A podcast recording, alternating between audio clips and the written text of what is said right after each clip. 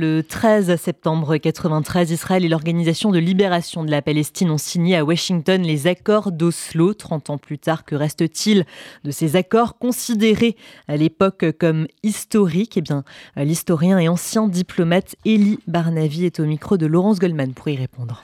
Bonjour Elie Barnavi. Bonjour. Merci d'être en ligne avec nous en direct sur RCJ depuis Tel Aviv, il y a 30 ans, donc, le Premier ministre israélien Yitzhak Rabin et le chef de l'OLP Yasser Arafat échangeaient une poignée de main historique sur la pelouse de la Maison-Blanche en présence du président américain Bill Clinton. Et Barnavi, vous faites partie de ceux qui ont cru à ce rêve. Quel était-il? Quel était ce rêve? Euh, Le rêve, c'était de mettre un terme au conflit historique entre entre Israël et les Palestiniens, d'aboutir à, une paix en bonne et due forme et permettre une espèce de coexistence plus ou moins harmonieuse entre les deux peuples sur cette terre. C'était, c'était un rêve qui était à portée de la main.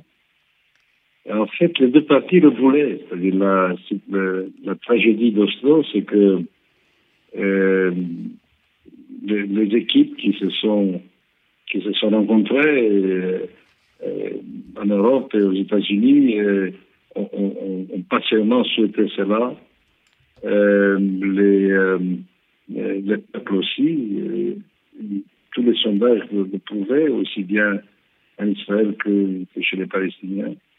La tragédie, c'est que ce, tout ce, toute cette bonne volonté s'est effondré. Au lieu de cela, on a eu la violence, la guerre, et nous y sommes toujours.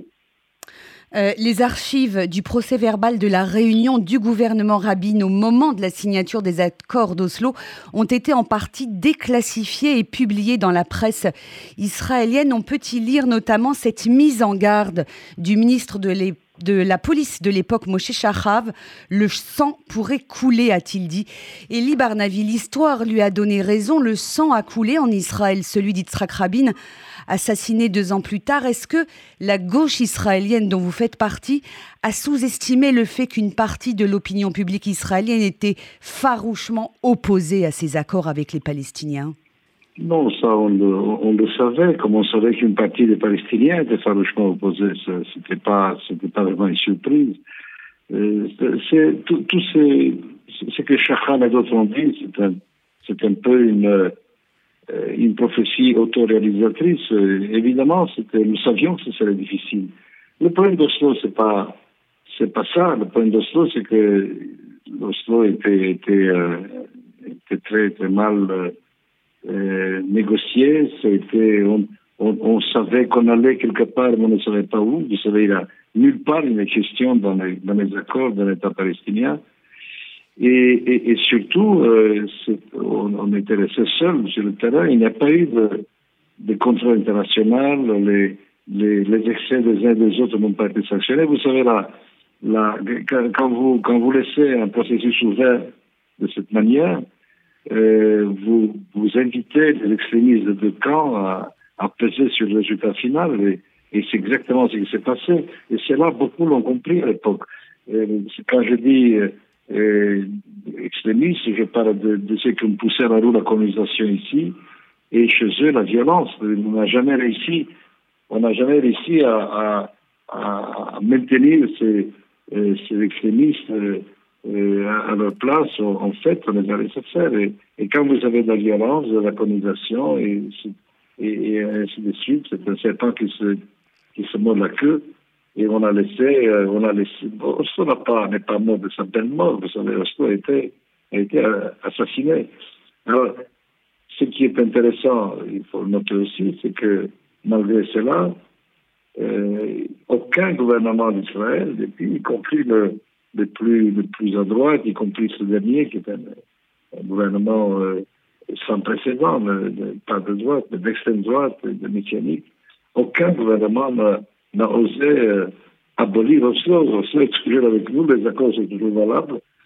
Euh, et, et, ils contiennent finalement la, euh, la, seule, la seule promesse d'avenir. Il n'y a pas d'alternative, si vous voulez, au principe d'Oslo. Il faudrait tout reprendre et, euh, et, et, faire ça mieux. Mais le principe d'Oslo, il est toujours là, il est toujours bon. Donc vous estimez, Libarnavi, que ce sont sur les bases de ces accords d'Oslo euh, conclus il y a 30 ans qu'on devrait repartir pour relancer les discussions avec euh, les Palestiniens. Qui voyez-vous aujourd'hui en Israël pour incarner une reprise de ce dialogue avec les Palestiniens? Est-ce que ce pourrait être un Premier ministre de droite hein? Ça s'est déjà produit dans l'histoire d'Israël. Begin avec l'Égypte, Sharon avec le retrait de la bande de Gaza et plus récemment Benjamin Netanyahou avec les accords d'Abraham. C'est possible selon vous? Ben, il vaut mieux que ce soit euh, un peu ministre de droite, évidemment. C'est une, une espèce de loi historique qui se vérifie chaque fois. C'est toujours la droite qui fait la paix à l'extérieur, à la gauche qui fait la paix à l'intérieur. Euh, pour l'instant, il, n'y a personne. C'est un désert politique complet. Nous sommes à un tournant de notre histoire, une espèce de, guerre civile euh, latente dont nous avons eu un théâtre formidable hier avec l'ouverture de, euh, la première section de la, de, la, Cour suprême sur la loi dite de raisonnabilité.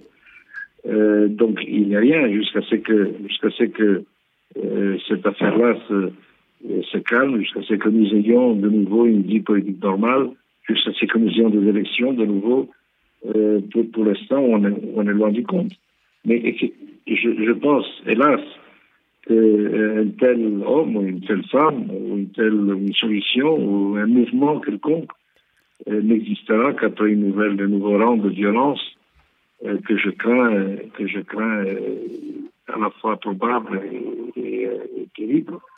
Parce que tel que c'est maintenant, il n'y a pas de raison que personne ne bouge. Vous savez, il y a de la violence, il y a du terrorisme, mais c'est dans des limites qui sont jugées ici raisonnables. C'est ce qu'on appelle ici un conflit de basse intensité. Euh, s'il y a une véritable crise euh, militaire, diplomatique, alors oui, euh, quelque chose pourra, se, passer, mais de toute façon, encore une fois, il n'y a pas d'alternative. Ceux qui parlent d'État binational euh, disent n'importe quoi. Ils préparent le malheur de deux peuples. La seule solution raisonnable, c'est un État palestinien aux côtés de l'État d'Israël.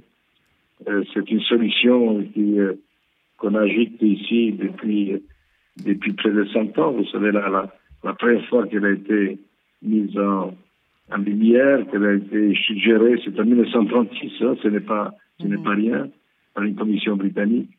Et depuis, on n'est jamais, on n'est jamais sorti. C'est chaque fois pareil, tout le monde comprend que la seule solution, c'est de partager cette terre.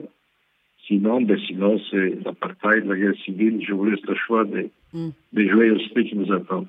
Euh, une toute dernière question rapidement, euh, même si elle, elle demanderait de, de longue, une longue réponse, Elie Bernavi. Est-ce que les fractures, vous parliez d'une guerre civile latente que connaît la société israélienne aujourd'hui, est-ce que ces fractures sont nées des divisions qui finalement existaient déjà au moment des accords d'Oslo il y a 30 ans, avec des visions d'Israël totalement différentes, voire totalement opposées? Oui, tout à fait. Elles existaient, mais, les, mais la, la puissance euh, respective des de, camps était différente. Euh, à l'époque, il y avait, il y avait encore un centre, un centre gauche, un centre droit puissant. Les, euh, les fous de Dieu étaient minoritaires.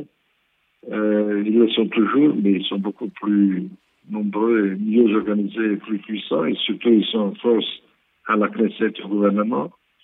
Euh, et donc, le, le, rapport de force était, était, différent. Et ce qui se joue en ce moment, depuis le début de, cette, de ce coup d'État judiciaire euh, qu'on essaie de nous, de nous imposer, ce qui se passe, c'est qu'on on assiste à un, réalignement des forces, si vous voulez. C'est la, c'est le, le, camp libéral sioniste, c'est cabré.